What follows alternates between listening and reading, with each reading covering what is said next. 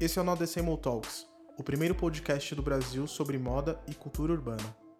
Nele vamos trazer assuntos do nosso universo com participação de convidados especiais. Fala pessoal, esse é mais um episódio do No Decimal Talks. Estamos aqui reunidos com a nossa equipe, o João, Salve, o rapaz. Emerson, Salve. Nicolas, Salve. nosso convidado de hoje, o mestre Juba, Um brinde a todos. já com sua cervejinha aqui na mão. É, Juba, finalmente chegou o seu dia de revelar coisas para gente que ninguém sabe sobre a sua vida. nervoso, hein, cara? Muito nervoso. Bom, pra quem não sabe, o Juba, pô, é um cara que atualmente o projeto Dodge Alfaiataria, provavelmente vocês já devem ter visto esse projeto no nosso site, na- nas nossas redes sociais também. E a gente tem uma relação aqui pessoal com ele, de amizade de alguns anos. A gente conheceu ele na School, que também é uma loja que a gente costuma postar no nosso site, nas nossas redes sociais. E bom, vou deixar ele falar um pouco pra vocês da vida dele, da trajetória. Nisso a gente vai criar um bate-papo aí super legal. Conta aí, Juba. Salve. Juba. Salve, mano. Juba-san aí, Juba San. com essa molecada mil grau. Cara, eu sou fruto do skate final dos anos 80, né?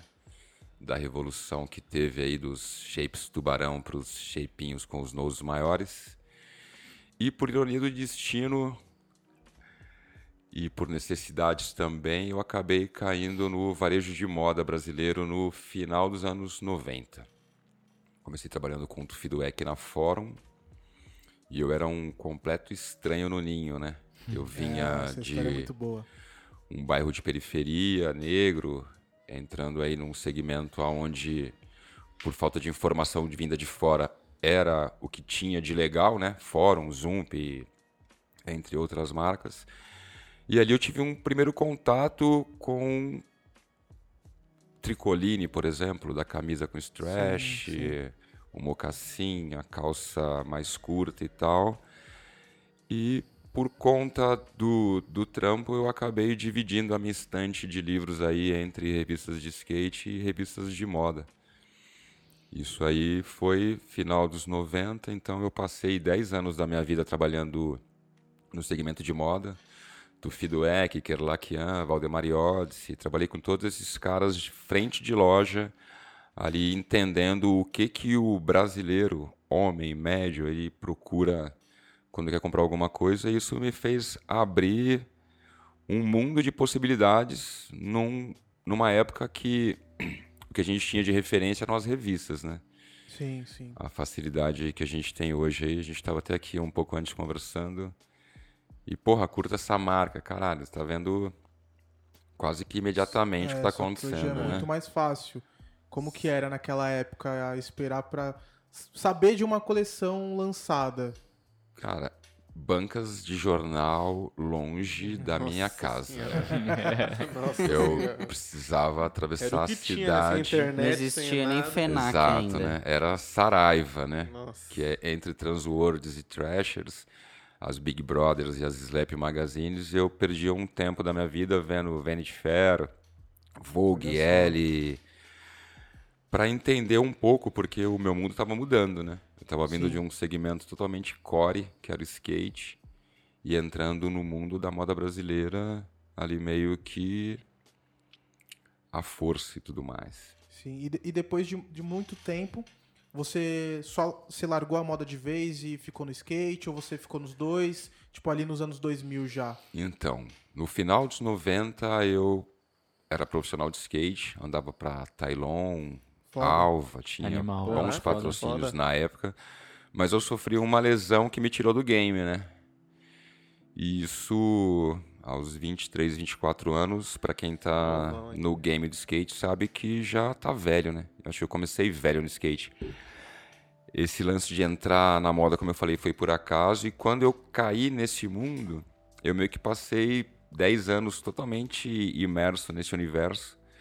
E no final dos 90 para os anos 2000, eu estava totalmente envolvido. Dos 2000 até 2010, eu trabalhei com todo mundo. Fórum, Zoom, Elos, Triton, Replay, Adidas, É, quem mais? Iodice. Fiz muita frente de loja. E meu último projeto foi antes de trabalhar na school foi a Noir, que era o masculino da Lely Blanc. Mas é isso. 2010 eu comecei as viagens para fora do Brasil. E foram as experiências mais loucas da sua vida ou não? Hum. Cara, foi mais é... em relação a isso que eu tava vivendo, né, da moda brasileira, foi. Foi legal ter chegado na Itália em 2010 e ter passado uma temporadinha lá e visto uma outra concepção de como você interpretar a moda, né? Acho que até falaram num, num episódio aqui que o costume do brasileiro homem não é comprar roupa, né? É vestir Sim. o que tem à mão, né? Sim. É, Sempre brinco que pro homem médio brasileiro tem dois tipos de Sim, roupa. Foi no episódio da Class até. É, roupa limpa e roupa suja, né? O cara roupa não se incomoda, é, né, cara? Ele não se prepara é, e tal. Nossa, eu lembro que você. Só me interrom... te interrompendo, eu lembro que você contou disso da Itália. Você falou, Bruno, os caras lá naquela época o shortinho já era muito curto, mano. Era, era muito cara, era assustador, assim, a minha noção do que era se vestir perto da liberdade que os caras tinham de se vestir, né?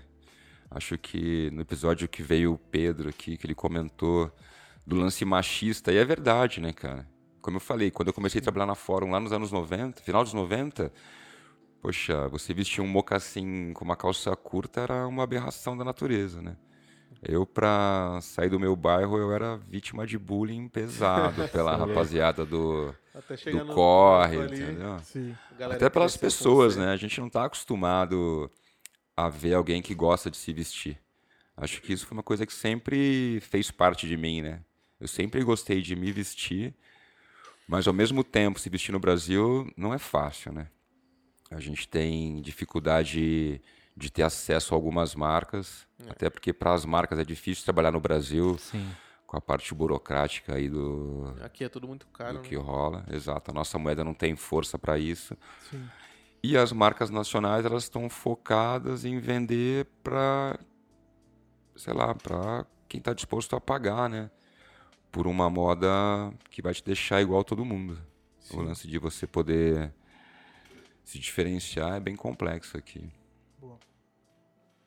E, tipo, você falou essa parada dos shorts curtos, assim, lá na Itália, tipo, mesmo sendo um país historicamente bem conservador, eles tinham muito mais liberdade, assim, conta pra gente um pouco mais sobre como os caras se vestiam lá em 2010. Cara, eu cheguei lá, eu tinha uma, eu tinha algumas referências, né? Eu até achava que eu entendia um pouco, que eu me vestia bem, ou que eu sei lá, estava dentro de um contexto. Lá eu entendi que o cara ele valoriza muito mais a silhueta dele. E Caralho. a experiência que eles têm com a roupa vem do pai, vem do avô, diferente daqui, né? Aqui a gente segue muito um padrão. Lá o cara não está preocupado, só que ele tem total noção da estética dele, da silhueta dele, da informação que ele quer passar, né? Porque eu acho que a roupa fala muito da gente principalmente quando a gente tem essa consciência e está disposto a falar para as pessoas o que a gente é. Então os caras eles realmente eram muito ousados assim. Para mim era assustador, né? Tá numa roda de homens assim e os caras, meu, vestidos de micro shorts e camisetas regatas gigantes, usando um mocassim com uma meia cor de abóbora assim. Eu não conseguia imaginar não aquele cenário aqui, né, né, cara? Né? Exato. E eu ainda tive vamos dizer, sorte de trabalhar um pouco com a moda brasileira. Então eu já fui meio que despido de alguns preconceitos, mas é... um mesmo assim aberto, ainda foi um né? choque, né? É um choque, cara, quando você entende que a moda é muito mais que aquele padrãozinho da Berrine ali, o dress code cinza, preto e azul marinho. Não dá nem pra chamar de moda isso. Exatamente. Né? É uniforme, cara. né? E quando, e quando você voltou pra cá, deu um boom assim na sua mente? Como que foi? Você voltou e, tipo, caralho, a é, gente tá realmente muito atrasado.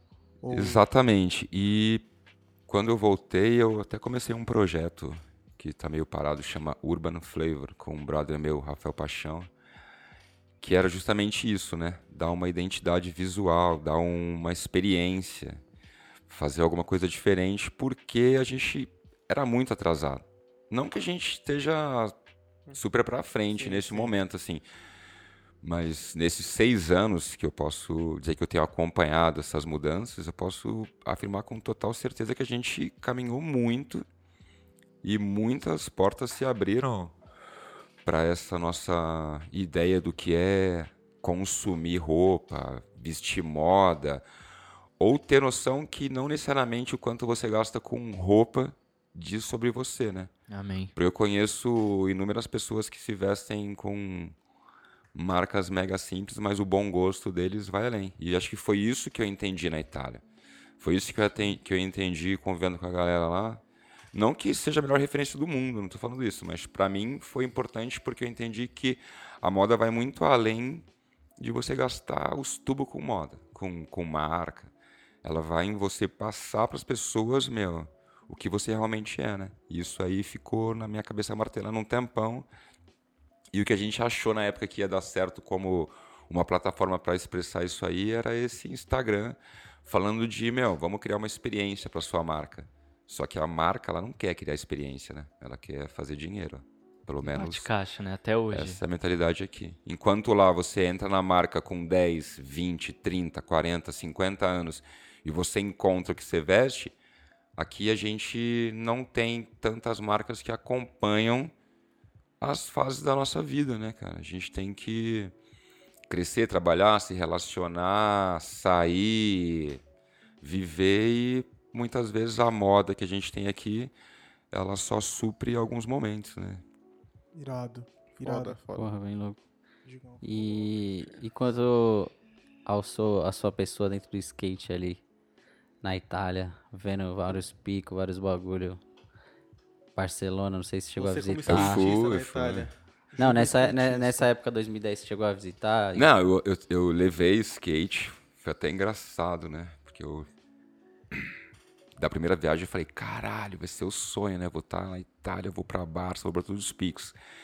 E achei que a gente estava no primeiro mundo, fui tentar entrar no voo com o skate e não dava, né? já, já começou daí, já. Já tinha, Começou dando um despach- tendo que já tinha despachado a, ma- a mala, e aí eu tava com uma mala de mão, eu tive que quebrar o shape, cara. Nossa. Nossa. Que era um shape que eu tinha muito carinho, um Rodrigo Teixeira, né, da Flip. Caralho. com a bandeira do Brasa.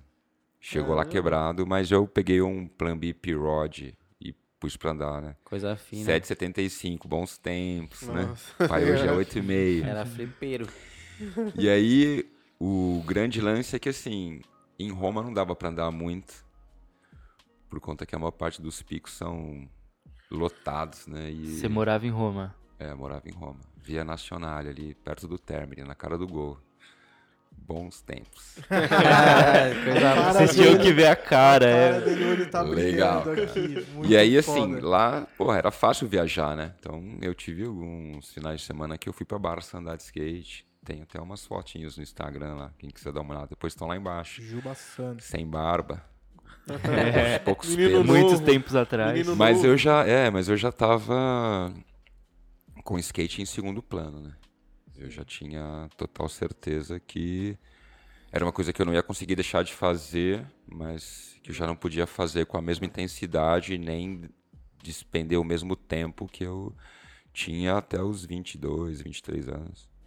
Porque assim, eu trampei até os 18 num banco.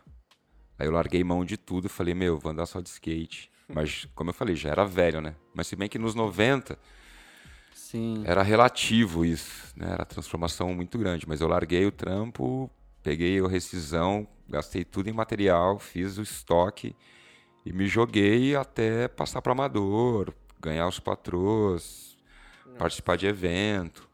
Mas não era o que eu queria, na real, né? Eu gostava de zoar só nos campeonatos. Eu gostava das festas. Ainda bem né? que você largou tudo e foi pro skate, porque eu acho que você. Acho não. É, acho, né? Não sei, agora você vai me responder. Eu acho que você não se arrepende de nada disso que você fez no passado, Largar, olhando tudo no banco. aí que você Exato. passou, Não, exato. tipo, viajou. Bem, se você puder um dia fazer isso, faça. Porque acho que o arrependimento é das coisas que a gente não faz e foi importante pra mim. Importante pra para aquele momento da minha vida que era uma coisa que eu realmente acreditava muito, né? E porra, fui pras cabeças. Numa época que o skate era bem complicado. Hoje a molecada nem se cumprimenta mais na pista, né? É. Naquela época, cara, você saía do Jabaquara pra andar de skate na Santa Cruz, você encontrava alguém no meio do caminho, vocês viravam melhores amigos da vida, né? Isso se perdeu um pouco. É. Pelo menos aqui, né? Das vezes que eu viajei pra fora e andei de skate, tipo, o cara ainda vem comemorar contigo, sem nem te conhecer. Aqui a gente formou. Aqui não rola mais aquela, tipo, alegria de ver o mano acertar trick ali e tal, a não ser que seja seu amigo, né, mano? Exato, cara. Acho que tem uma parada muito louca. Eu sempre falo que tem uma diferença entre você ser skatista e andar de skate, né? Andar de skate qualquer um pode andar. Aprender as manobras depende de quanto você quer aprender e tal. Mas viver o skate como a gente viveu naquela época, assim, é muito gratificante. Ser hoje um cara de 46 anos que ainda tem disposição para ir para a sessão, me faz ter certeza que em nenhum momento, cara, eu fiz a escolha errada, assim. Foda. Mesmo Foda, foda. nesse tempo tendo feito várias outras escolhas erradas, tá ligado? Sim, Faz foda parte, né, é a vida, né? mano? O quão, quão o sk- o skate influenciou você na moda, o Juba na moda? Cara, você andando de skate, você tem se locomover, né, de um lugar para o outro. E eu acho que quando você se mexe, você vê mais coisas. E tudo que a gente tem de referência são as coisas que a gente vê, sei lá, na, na nossa vida, né? Acho que o skate, por ser, na época que eu comecei a andar, algo criminal, marginalizado e tal, a gente não queria aparecer com o resto das pessoas, né? Então o skatista naquela época era mais autêntico. Acho que eu sou muito o mesmo cara. Se vocês pegarem fotos minhas anos 90, eu sou o mesmo cara. Eu não mudei muito. Talvez as proporções, né? Acho que eu tô mais enxuto em relação às minhas medidas. Mas eu era o cara que eu comprava calça tamanho 50, cortava o cano do tênis, comprava polo 6 large Nossa, e tava felizão, né? E era isso. Exato. E- E, e hoje a gente está vendo tudo isso de volta. Então, assim, acho que o skate como referência é principalmente pelo fato de você poder estar vendo todo tipo de gente. Então, a gente andava de skate em Sampa, mas ia andar de skate no Rio, andava de skate em Curitiba, aí dava sorte de viajar para fora. E as referências que vinham, elas vinham dos Estados Unidos, da Europa. Então você acabava que via as marcas, né? Coisa que vocês já discutiram bastante aqui. Então a gente tinha a referência do não ter uma referência, né? Acho que podia ser punk, podia ser skin, podia ser do rap, podia ser de quebrada, mas o skate era uma parada em comum, então a gente era tudo igual, mas muito diferente, né? Eu andava de lecoque, Nossa. bermudinha, meu, Nossa. com velcro, né? E bonezinho de universidade. Que a gente descolava aí dos amigos que viajavam. E ao mesmo tempo tinha um amigo roqueiro que, meu, vinha de camisa do Ramones e a gente era tudo a mesma coisa, tá ligado? Todo mundo andando junto. Então acho que a relação com a moda é a relação com as pessoas, principalmente, né? Isso. Irado. Foda pra E caralho. nesse caminho todo aí de skate, moda brasileira que você falou, por que, que você escolheu a al- alfaiataria pra trabalhar assim no meio de tantas opções? Putz, cara, isso é interessante. Porque eu fico me fazendo essa pergunta, mas basicamente pela influência do skate, né? Acho que o, o visual das bandas que eu ouvia na época, sei lá, de Beast Boys a, a Tribe, acho que tinha um pouco disso no visual dos caras. Essa coisa de usar o visual mais Meio que clássico, assim. É meio clássico de forma despojada, né? É. E das lojas que eu trabalhei, eu não sei, cara, eu, eu gostava. Por mais que eu fosse core do skate, assim, eu achava legal a calça social, achava de tiozinho, achava aquela coisa. Sim. Não careta, né? Mas. é, Não era comum. É. Eu gostava do brechó, né? Antigamente. Gosto hoje em dia também, né? Mas eu tinha a possibilidade de usar alguma coisa que ninguém estava usando. Acho que isso Acho que isso foi muito significante. Todo mundo de jeans ou calça de sarja, eu gostava de usar calça social bem larga, assim, risca de giz, calça xadrez. Nossa. Foda. Totalmente Acho que eu tinha, né, esse lance, assim. E passei por algumas lojas que tinha esse segmento, né? Na Noir tinha um corner maravilhoso de alfaiataria, tinha um alfaiate na loja. E, cara, acho que combinava com o meu visual, principalmente. Não sei, acho que eu tinha dificuldade de encontrar calça social. né? A gente caiu nessa moda skinny, onde tudo Bem ficou apertado. reduzido, né? Sim. E eu gostava da calça larga. Sei, acho que. Eu paro pra perguntar onde foi que essa parada me, me acertou, mas. Talvez das viagens que eu fiz pra Itália, que era uma coisa comum lá, né? Porra, todo mundo tem uma marca lá que usa de pequeno até de velho, assim. Sim. Uhum. E eu achava interessante poder combinar uma calça social, que era uma coisa que, sei lá, não tinha tanto acesso, e usar de tenisão, da Converse todo fudido pra andar de skate. Mas te falar com certeza o que, que me influenciou, difícil. Difícil. Foi uma Não sei nem se eu escolha- respondi, acho que eu só enrolei. Não, mas, mas deu, deu um parecer, assim. E, tipo, trocando essa ideia aqui com você, dá pra ver que você é um cara que preza pela, pelo modo como as coisas eram antigamente, tá ligado? E eu acho que isso também tem influência na, na forma que você trabalha, nesse bespoke, no feito sob medida ali. O quanto que essa escolha foi inconsciente pra você de fazer só sob medida? Porque as lojas que você trabalhava, acredito que não eram dessa forma, né? Pois, pois é, cara. Você ia falar, Bruno? Pode falar. Não, vai falando. Porque acho que assim. Eu acabei que. Trampei com um cara em Roma que ele fazia camisa sob medida. Mas eu fazia, tipo, meu, eu não falava nem italiano direito na época, então eu fazia uns trampos meio bobo, assim, né? Mas tava lá todo sabadão, chegava cedo e ia embora na hora que fechava. E acho que lá esse universo ficou mais evidente pra mim.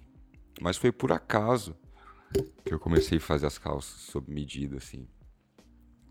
Foi por necessidade, na Você, real. trabalha, né? você tá trampando na school, aí nesse mesmo momento você decidiu teu, começar a fazer umas calças que nem ia virar marca. É, então, real. por- é, porque isso. Isso. Eu, eu tinha trampado nessa Noir, e eles tinham esse corner muito legal de alfaiataria. Quando eu saí de lá, eu levei algumas peças que eu fiquei usando um tempão. Conheci um senhor que hoje é um dos meus alfaiates na marca e tal. Que ele consertava minhas roupas e tudo mais. E essa calça estava deplorável. Eu tenho essa calça até hoje. Fiz questão de guardar porque é muito significativa nesse momento, assim. Sim. Ele falou, meu, vamos fazer uma calça do zero, né? Vamos tirar essa modelagem. Eu falei, ah, se o senhor tira a modelagem, a gente podia... O senhor podia me ensinar. E depois de uma certa insistência, né? Porque ele não entendia que, que um cara queria aprender, tirar modelagem de calça. Eu comecei a ficar lá de dias da semana na parte da manhã antes de ir para school, entendendo como que ele fazia, atendendo os clientes dele. E aí, quando eu tinha uma noção de como modelar uma calça, eu comecei a mudar alguns padrões, né? Eu já tinha essa noção que a indústria da moda no Brasil trabalha com silhueta. Então, cada marca acredita num perfil de cliente, vai trabalhar naquele perfil. Só que todas, para economizar, eles vão se juntar e vão te dizer que a tendência é slim e acabou. Então, você não encontra nada além daquilo e nada com muita opção. Enquanto lá fora você tem numeração ímpar de algumas coisas, aqui a gente é 40 ou 42, não tem muita ideia, né? Por conta disso, eh, eu não achava nada que me servisse para trabalhar. No caso, eu estava trabalhando na School, que é, por mais que seja um lugar mais para frente, assim, eu achava que eu tinha que ter um visual legal para trabalhar lá dentro. Né? Então, acho que a calça social caía bem, mas como eu não, não encontrava esse tiozinho reformando, falou que fazia, a gente começou a fazer umas calças e eu comecei a usar umas calças que todo mundo perguntava: caralho, Juba, puta calça legal, mano, de onde que é? Onde você comprou? Aí eu caí na besteira de falar, mano, eu que faço. Já era. Porra, velho. todo mundo começou a pedir, Pronto. né? Pô, faz uma pra, pra mim, mim. faz uma pra mim. Como assim você faz calça? Eu falei, então, eu tô com uma base de uma calça que eu acho que me veste bem e ela parte da sua modelagem. Fiz uma, fiz duas. Aí uma querida amiga minha, a Loren, Beijo, Loren. ficou é, muito feliz com a calça dela. Acho que ela foi a pessoa que mais fez propaganda minha. Enlouquecida, falou: Meu, você precisa de um Instagram, velho. Porque o pessoal me pergunta de onde é a minha calça, eu não consigo falar de onde que é. Foi aí que comecei a atender algumas pessoas.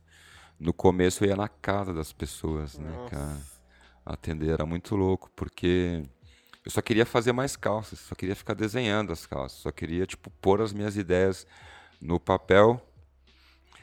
E eu acho que eu comecei a fazer as calças, sei lá, poderia fazer camisa, poderia fazer casaco, porque eu não encontrava, mano. A grande verdade é que eu não achava, porque eu tenho 1,90m, sou magro, perna fina, e o shape das calças aqui que eu podia comprar, né, não me serviam bem. Então acho que foi a necessidade mesmo de fazer uma parada exclusiva assim que eu pensei, meu, acho que dá pra fazer. Porque tava rolando já, né? Eu tinha feito duas, três calças para amigos. Sim. Comecei com o Instagram, alguns amigos dos amigos começaram a me pedir. Então eu falei, meu, isso aí não sou só eu que preciso, né? Só que o mercado no Brasil, ele não é acessível nesse sentido. Lá fora é, tipo, é normal. Aqui já foi normal a galera fazer roupa sob medida. Tipo, os nossos pais compravam camisa, compravam calça. Por mais simples que eles pudessem ser, eles tinham esse contato. Tinham o alfaiate. Hoje é tudo costureiro. É O alfaiate mesmo tá voltando, tá voltando na moda, né? Tipo, eu tenho a Dodge tem dois anos e nesse tempo já veio uma galera assim de 20 e poucos anos que tá estudando isso daí, tá ligado? Que me pergunta, meu, como é que eu faço para começar? Como é que eu faço para trabalhar contigo? Foda. E eu não, não imaginava que isso fosse acontecer. Acho que ninguém imaginava que isso fosse acontecer com a moda no Brasil em vários sentidos. Né? Ninguém imaginava que a gente fosse começar a consumir as marcas que tem aqui no Brasa. Começar a olhar para dentro, tá ligado? É verdade. E as coisas estão rolando, né? Acho Ah, que o um sob bagulho- medida ele serve para todo mundo. Acho que a Dodge Acho que o Tá bom bom. é isso, né? é, Não, e um bagulho que eu acho que é style também, que é tipo, a maioria das pessoas nem sabem que elas, tipo, nem sabem a medida delas ali, tipo, É, Sim. o, o- qual é o shape que fica bom Exato. nelas, né? A maioria das pessoas devem chegar, tipo, mano, nem eu sei uso, sei lá, que calça que eu 46, quero, mas ela 48. quer ter uma calça sob medida, tipo, É, no geral, aqui, como eu estava falando, o, o, o grande problema do Brasil é que a moda ela é feita para para a maior parte das pessoas, né? Para a maioria das pessoas. Então, a gente é uma minoria aqui dentro que está falando sobre isso.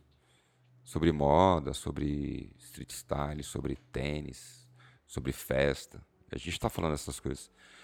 E essa galera que faz moda não tá preocupada com a gente. Não importa se você, se você não tá no padrão da marca. Pô, eu falei, eu trabalhei 10 anos no varejo de moda no Brasil. Cara, eu trabalhei com todos os caras. Tem uns caras muito bons e tem uns caras que são os completos paus no cu, assim. Eu lembro numa convenção de uma dessas marcas, o grande questionamento do vendedor da loja era por que, que a gente não tem calça 48 ou calça tamanho 50? Por que, que a gente não tem GG dentro da loja, né? Se tem o público para isso. Sim. O cara simplesmente respondeu para mais de 400 pessoas que, meu, não faço roupa para gordo, Que bonito. tá ligado? Puta que pariu. Então, assim, Senhora. Zoado. E tem marca que até hoje carrega esse discurso, cara. Isso que é, É, foda. é isso. Então, das caras que, querer queimar a roupa também. né? exato. Tipo, Então, a gente. tal. a gente está meio que à mercê de algumas marcas. Felizmente, essa marca aí, hoje ela não é nem sombra do que ela foi no passado, assim, entendeu? Nada contra. Merecidamente, né? Exato, merecidamente, né? Acho que quando você planta uma coisa boa, você vai colher uma coisa boa. Ah, depois, depois você vai falar pra gente. É, tem que falar. Fórum! É, né? Tá frio aqui, hein, cara? Tive uns problemas de justiça, fui no fórum! Mas já tá tudo resolvido. Então, então você vê, né, cara? Eu admirei por muito tempo um cara que não tava preocupado em fazer moda pra todo mundo. Sim. E eu acho que todo mundo pode usar tudo que quiser, tá ligado? A gente. precisa entender uma coisa que ninguém ensina, né? Cada um tem uma silhueta e cada um tem coisas que vão lhe cair bem. Eu aprendi que se a gente tem pontos fracos, sei lá, eu sou muito alto, ou sou muito magro, ou sou muito gordo, ou sou muito bonito, ou sei lá o que, pra moda, Cabeçudo. é, a, a gente, Bruno, a que eu gente, a gente tem que entender que a gente também tem pontos fortes, tá ligado? A gente tem que valorizar esses pontos fortes. Então, assim, cara, de repente eu sou muito magro, mas, porra, meus ombros são largos, entendeu? Então eu vou disfarçar o que eu não gosto e vou valorizar o que eu acho que vale a pena. Então, a gente não sabe fazer uso disso. A gente só faz uso das marcas. É o que eu falei, né? Do skate, acho que a comparação serve para quem para se vestir, né? Tem o cara que anda de skate, e o cara que é skatista. Tem o cara que se veste bem e o cara que só compra grife. Então, bom gosto. Exatamente bem isso. falado. O Bem bom gosto gosto, você compra, ele né? é, cara. Nunca.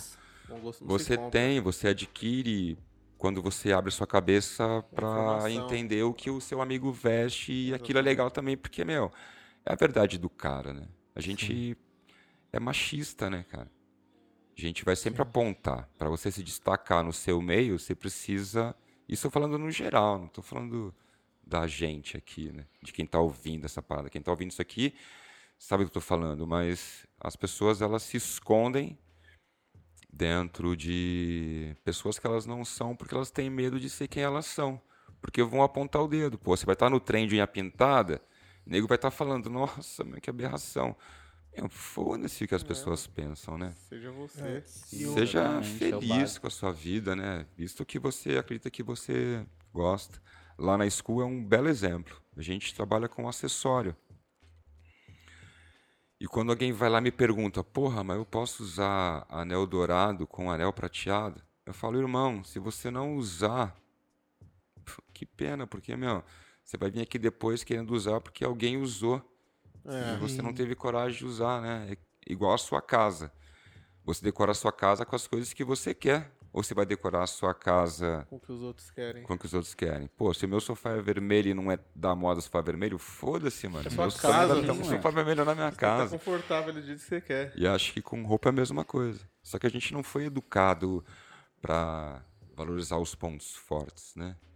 A gente só foi educado a esconder os pontos fracos. E a seguir padrões É, também, né? falar. Um Exatamente. padrão ali. E hoje em dia, né, com a rede social ali o tempo todo na sua mão, você acaba vendo um artista ali que, sei lá, tem pessoa que cada semestre ela tá com uma personalidade, Se né? reinventa, né? A Exatamente, gente cara. consegue enxergar isso bastante, assim, através do pe- nos lugares que a gente frequenta, que você acaba vendo as pessoas, tipo, pô, às vezes as pessoas super legais, só que às vezes não quer mostrar como ela é de verdade e acaba seguindo um padrão ali semestral, sabe? Às vezes é só o lance da marca, qual é o mais caro, qual que tá Também. estourando agora, É, que eu quero cara. Acho mais que hoje é muito mais isso. O que, que tá valendo mais? O que, que é mais Pois caro? é, e tem tanta coisa. É tem tanta coisa além de só Só o valor. Do valor. falar que você pagou isso ou pagou aquilo, né, cara?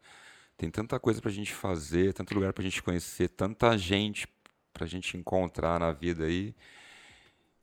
Mas, como eu disse, cada um, cada um, né? Acho que é maturidade também. Acho que tem o momento de todo mundo de passar por isso, até porque a revolução que está acontecendo, ela é, ela está sendo muito expressiva aqui no Brasil, né? A gente é um povo que foi educado a ser menos e implorar por reconhecimento e elogio.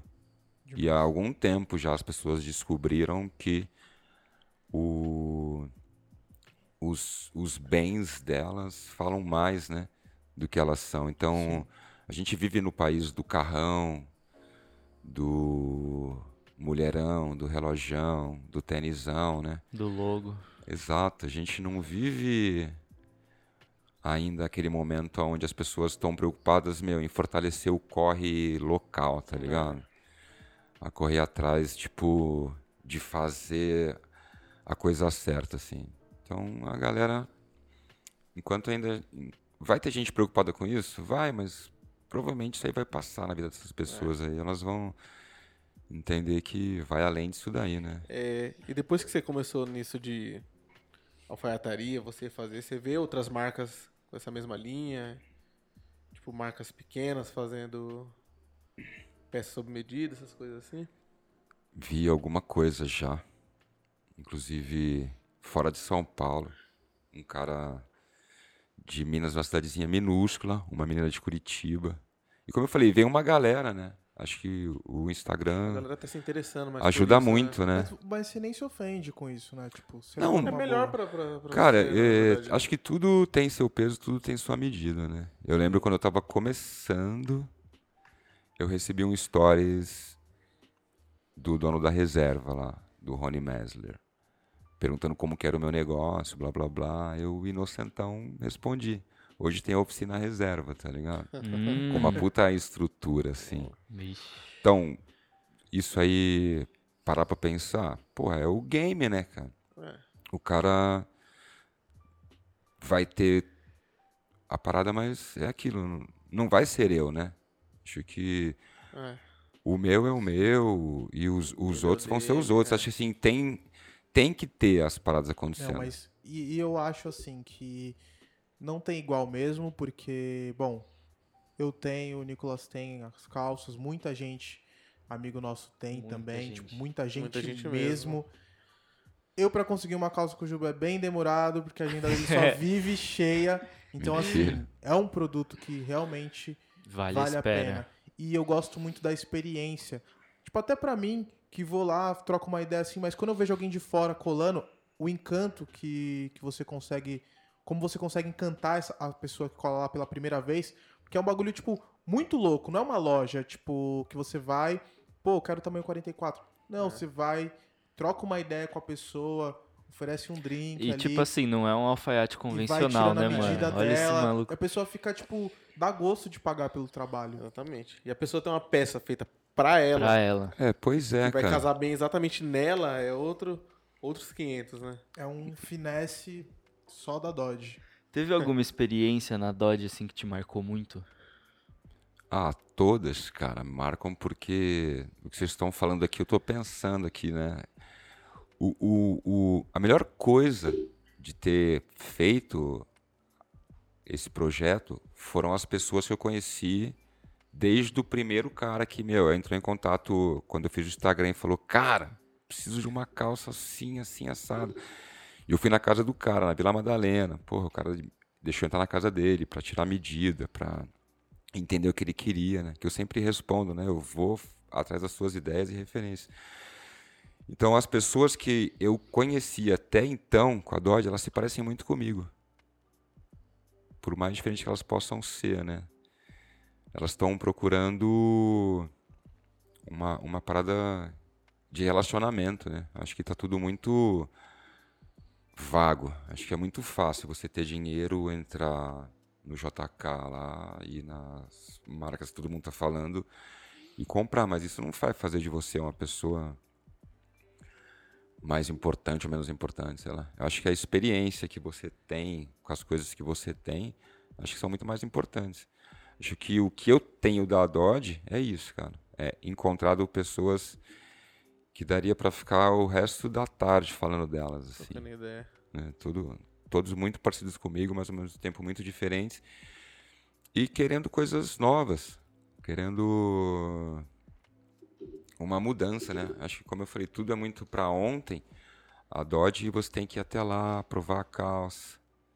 A gente vai escolher o tecido. Aí eu vou te dar umas sugestões, a gente vai definir o que faz, o que não faz. Tem todo um processo. A gente vai ajustar se precisar. Uma parada que, sei lá, eu me sinto muito muito lisonjeado, assim, de estar fazendo, de estar falando disso, né? De estar inspirando pessoas, de ser tirado de louco, né? Tá sendo interessante, né, cara? E, e você pensa em ampliar o negócio? Tipo, ter mais alfaiates? uma Cara, eu, eu, não, eu não pensava nem em começar o negócio, né? Eu lembro disso daí, quando você falou que. Não, não. Não é fazer. Não é nem pra ser uma marca, você né? quer. Exato, falo, mano, cara. Caralho, mano. Como assim, mano? esses caras que estão aqui são muito responsáveis também, né? por tudo que tá acontecendo, assim. Eles abriram.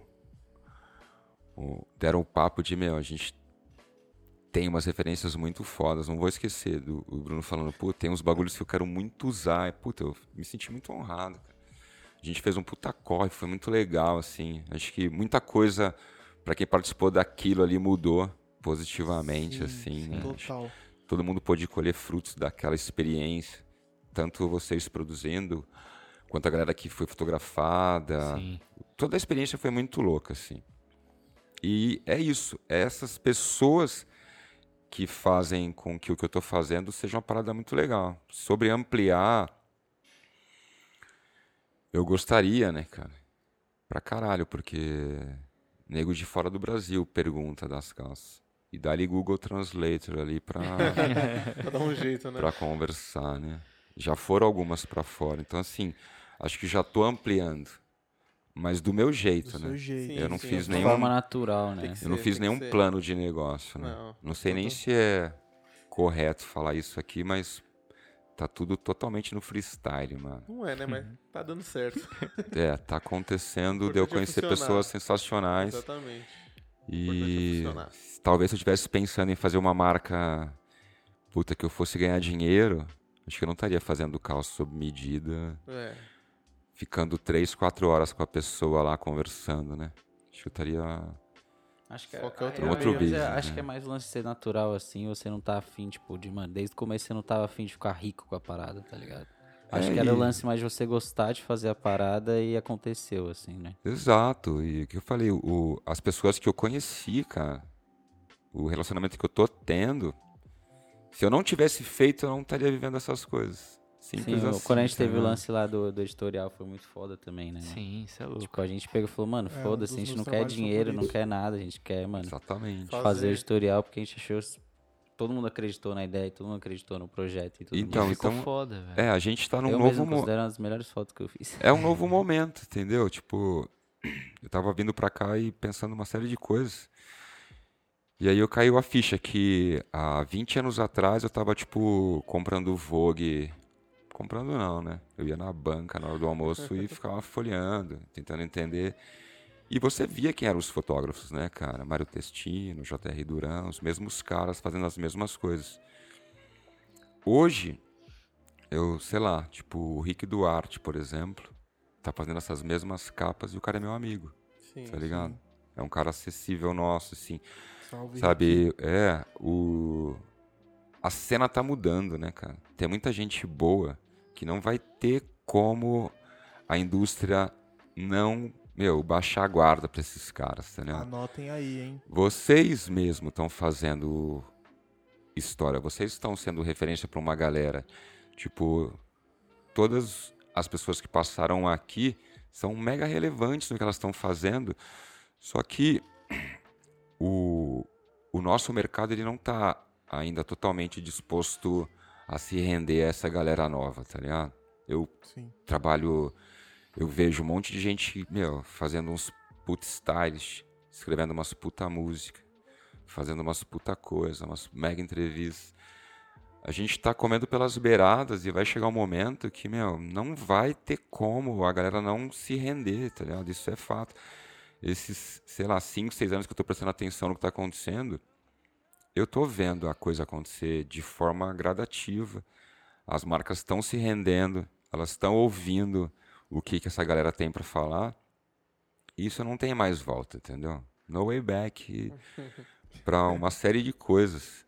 E isso é o que vai rolar. Para mim, o que está acontecendo aqui é só uma pequena amostra do que está por vir, né? Quiser, O, o, o momento vai mudar. Ele precisa mudar porque, como eu falei, né? Eu consumi a moda, consumi a lifestyle, consumi as coisas tendo que folhear a revista. Hoje, cara, tá um clique a informação que você quiser. Do que você quiser, basta pôr uma hashtag ali que vai vir o mundo inteiro falando daquele assunto numa velocidade absurda. Exatamente. Então, se preparem, porque a revolução tá apenas começando. É isso. Caralho, senti até como um. Beijo, mãe. É, se tua mãe, você é pai, né, Juba? E essa experiência pra você um cara que vive tudo isso, pô, creio que o que você passa pro seu filho é algo, tipo. Muito Muita legal bagagem, e- né, e mano? É, muita cara. coisa assim que você deve mostrar pra ele do mundo e do que você viveu, do que do faça não faça, como que é a experiência do Juba Pai. Nossa, é muito louca, né? Até porque Juba é paz, né, cara? Tenho enteado, afilhado. E eu sempre me dei muito bem com criança. A minha Sim. vida toda, assim. E ter alguém que você pode usar a informação que você teve dos seus pais de forma melhorada e ver que educação, cara, é estar presente ali, é ser um bom exemplo em vários sentidos, não tem preço, né? A gente, quando tem herdeiros, a gente tem que dar o nosso melhor. Acho que eu sou pai solteiro, né? Não tenho um relacionamento tradicional. Acho que muita gente que está ouvindo pode não ter também, né? A gente vive um momento que tudo está muito confuso, né? Os casais eles não são mais tradicionais. A gente está vendo isso tudo acontecer. E no mundo onde tem tanta gente querendo só se dar bem, você precisa dar valores para os filhos, né? Que eles têm que respeitar o, o outro acima de qualquer coisa. Acho que isso foi a coisa que eu mais falei com com meu filho, com meus enteados. Falo com a minha, a minha filhadinha, né? Quatro anos, acho que é mais no exemplo ali. Então, é gratificante, cara. Ser pai e, para quem não conhece o meu filho, o Guigui, se um dia conhecer, vai ver que, por mais louco que eu possa parecer, eu consegui gerar uma pessoa bem centrada, assim, bem, Foda. bem responsável. hora. Demais, Tá, é muito demais. foda. Demais mesmo. E falando desse seu cuidado com os seus, o seu filho, os seus afilhados, você tem também um projeto social super legal que, que mostra esse seu lado também de, de cuidado, né? A gente sente isso toda vez que você faz algum evento na school e você faz o esquema de trocar a breja por uma doação, trocar o drink por uma doação. Porra, é, é genial, é muito foda. É, explica pra gente mais sobre esse projeto, deixa as pessoas saberem mesmo como podem ajudar também. Ah, cara, esse projeto é um bagulho que me tira do meu do meu centro de concentração, né? É uma parada que realmente me emociona falar porque a gente só tá devolvendo um pouco do que a gente teve ali, né? Eu e mais alguns amigos resolvemos que independente de ajuda externa ou não, a gente ia fazer acontecer. Esse projeto que eu tô falando chama Casa 2 é um evento de skate que acontece todo último domingo do mês, se não chover. Já acontece há 17 meses, ininterruptamente. A gente já teve ali os melhores amadores do Brasil. Muito feliz por isso. E é um evento que não é só de skate. Ele é um evento que surgiu da necessidade que a gente tinha de estar do lado dos moleques. Porque para explicar isso, eu preciso explicar que o evento acontece numa pista de skate que é em frente a uma favela, aonde o tráfico de cocaína, crack e maconha é bem relevante, assim. A gente hoje tem um puta, sei lá, não sei nem como falar isso, né? Mas a gente consegue trabalhar lá dentro. Não sei se a gente tem um respeito, uma consideração, Sim. não, não sei se é isso. Ou se simplesmente os caras têm que engolir a gente, porque o nosso trabalho ali, primeiro, não é dar aula de skate, campeonato, nada. É tirar os moleques do tráfico. Desculpa, mas a gente tá ali tentando evitar uma parada que a gente não consegue evitar, tá ligado? Os moleques entram pro crime. A gente tá lá há 5, 6 anos já trabalhando. E é difícil você perder pros caras, tá ligado? A gente perde muitos moleques lá, porque a realidade lá dentro é complexa. A gente não tá ali todo dia. A gente tá uma vez por mês tentando mostrar que, meu, o moleque ele pode conseguir outras coisas, assim. Sim. O evento acontece uma vez por mês, só que a gente tá lá o mês todo. Quando a gente pode de noite, tentando.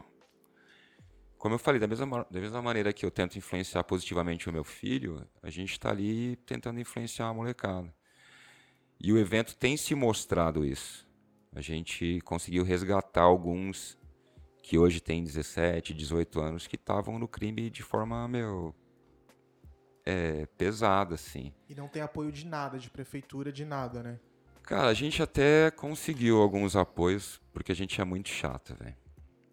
A prefeitura, ela cede pra gente uma infraestrutura, um mês sim, um mês talvez, dois meses não. Então eu tenho um apoio dos caras. A gente tem apoio principalmente das marcas dos amigos, né? O cara tem uma marquinha ajuda, o cara tem uma marcona ajuda também. Mas o, o evento lá, eu gostaria que mais pessoas pudessem ir e principalmente que mais pessoas fizessem isso. Porque a gente, o que a gente está fazendo ali é fácil de multiplicar, de replicar em qualquer quebrada, em qualquer bairro. É só juntar um bando de amigos e fazer barulho num dia da semana. A gente escolheu o último domingo do mês, já foi na última terça do mês. A gente está lá quase dois anos fazendo uma parada que, meu, só quem vai lá entende, assim. Que é é muito emocionante, assim. Talvez eu tenha até me enrolado aqui Não, no que eu tô falando, mas é... É uma, é uma coisa assim, cara, de querer fazer alguma coisa, né? Não adianta eu combinar com você de vamos fazer. Se você não quiser fazer, véi, você não vai fazer, porque vontade é de dentro pra fora, né? A gente tá fazendo lá de forma independente o que a gente chama de campeonato de skate, mas eu sei que vai muito além disso daí. Irado, mano. É Foda, isso, foda, velho. foda. Irado demais. Bom, alguma, alguma outra pergunta aí? Acho que mano, só pra encerrar, conta pra gente por que do nome Dodge. Boa. Cara, quando eu comecei a trampar com moda, a palavra dandy surgiu na minha vida e me mostrou um cara que realmente gosta de se vestir assim, né? Ele tá preocupado com o visual dele. E depois de um tempo, uma outra palavra surgiu, né? Que é dapper. Que seria a mesma coisa, mas por um cara meio até chato, assim, né? E eu acho que eu era esse cara chato, tá ligado? Os meus amigos tinham um pouco de medo de sair comigo, assim. Porque eu tinha um olhar muito crítico, né? Eu falava, velho, dobra essa calça, pelo amor de Deus. É Bruno, Compra é umas nosso meias. É o Bruno É, do né, cara? Exato. Então, É o Bruno assim. é, aí Dapper or Dandy, né? Pra você escolher qual desses caras, né? E a maior referência que eu tenho, assim, é meu pai, né? Então, o lance do Daddy também funciona bem, né? Meio um trocadilho, né? Pro Daddy de papai, pai e tal. Então ficou o Dodge, Dapper or Dandy. Mas, mais porque eu gostava dessas duas palavras, do que elas queriam dizer, assim. E acabou que ficou um nome divertido, né? Ficou. Dodge. DOD. Dude. Cada um Já. fala do, de É, um e eu acho né? que, É. como cada um se veste de um jeito, cada um tem que falar de um jeito mesmo. É isso. De trás pra Style. frente, de frente pra trás. Funciona de qualquer jeito. É isso. Exatamente. Ótimo. Mano, bom, muito obrigado. Eu que Valeu, agradeço. é, Juba. por você ter cedido seu tempo aí pra gente trocar essa ideia. Pelas aulas. Sim, sempre. Foda demais. Toda vez que eu encontro o Juba Uma é aula. bem, é bem aula mesmo. E, bom, a gente vai pegar três dicas com o Juba. Não sei se vai sair depois ou antes desse podcast, mas ficam ligados aí. E as novidades vocês vão acompanhando nas nossas redes sociais. Me enrolei. E é isso, Juba. Tem um último recado aí pra dar? Ah, cara, continua fazendo o certo, sempre. Acho que repostando aí, ó, no stories, os trampos dos amigos, tá ligado? Fortalecendo mesmo. Fortalece quem, quem tá com você. Porque dá pra fazer muito barulho ainda. E cara, bebam muita água, usem camisinha, entendeu? Hidratem. Bom, hidratem, lavem as mãos. Então e, é a- isso. e aproveitem a vida, né? É É isso. É isso. Bom, pessoal, velho. muito Boa. obrigado. E é isso. Nos vemos no próximo. As três dicas vão estar disponíveis em breve. Falou! Valeu. Boa, Um abraço.